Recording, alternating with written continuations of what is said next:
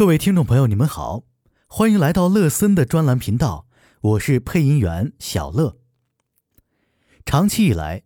由于监管层对金融系统安全的顾虑，迄今为止没有批准保险公司开发保证终身续保的医疗险。但目前已经出现了保证终身续保的防癌险，由人保健康保险公司承保，在支付宝上销售。那为什么目前国内没有保证终身续保的医疗险，只有承诺续保的医疗险呢？首先，我们需要区分承诺续保和保证续保两者的定义有什么差别。第一，保证终身续保需要监管层放宽限制。允许产品可以因应医疗膨胀的变化灵活调整每一年的保费，而不再是单一的根据年龄和性别进行涨价，从而保证产品的整体盈利。第二，目前几乎所有医疗险只在条款中规定承诺续保，不会因被保险人发生理赔而拒绝续保。这是因为全世界的医疗险在开发和设计原则上都是从投保的整体人群出发，不会因为个人理赔而拒绝续保。只有当该医疗险无法实现盈亏平衡，不得已停售或者更新产品，对于那些没有发生重大理赔的人，会自动升级到新产品；而发生过重大理赔的人则无法升级产品，会因为旧产品的停售而自动失去医疗保障。其次，为什么目前只有防癌险可以实现保证终身续保呢？因为防癌险的产品结构和理赔条件非常简单，只要被保险人投保前没有罹患过癌症、肝炎病毒，体检当中没有发现息肉、结节、肿块，基本可以投保。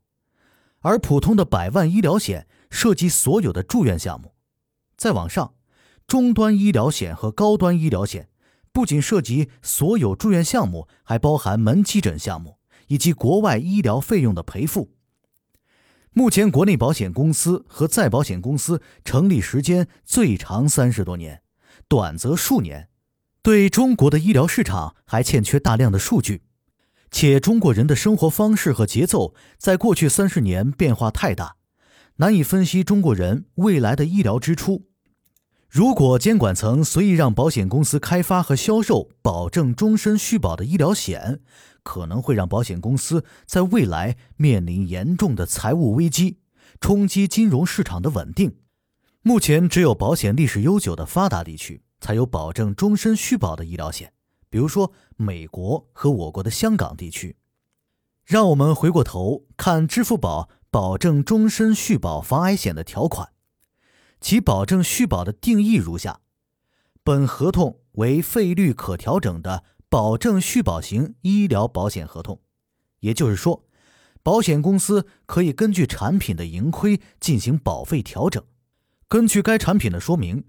当综合成本高于百分之百或赔付率高于行业同类产品百分之五的时候，会进行保费上涨。根据产品的保费演示。在医疗费用通胀或赔付率较高的时候，第二年涨价百分之三到百分之三十。保证终身续保虽好，但这样的涨幅是否会令每一个人都满意呢？未必见得。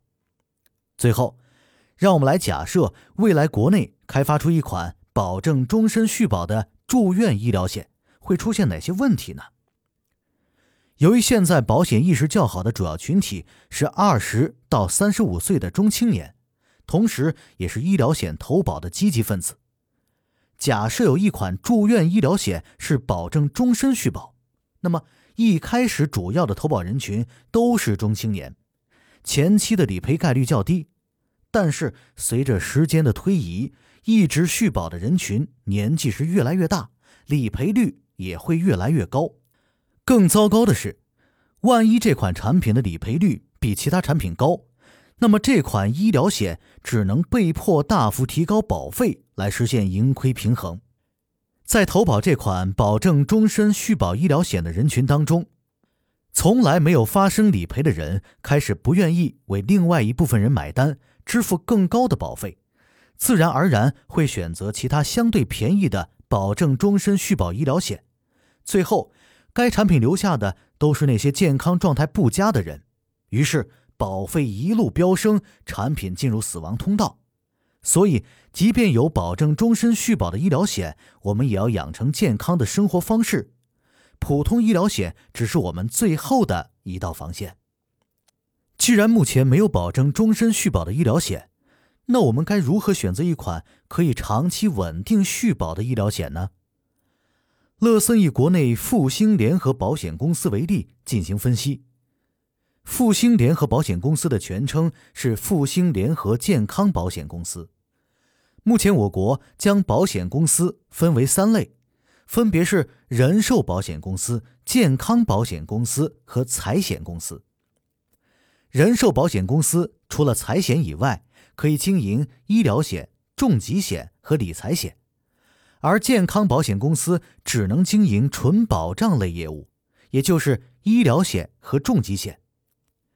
既然健康保险公司只能经营保障类业务，那盈利从何而来呢？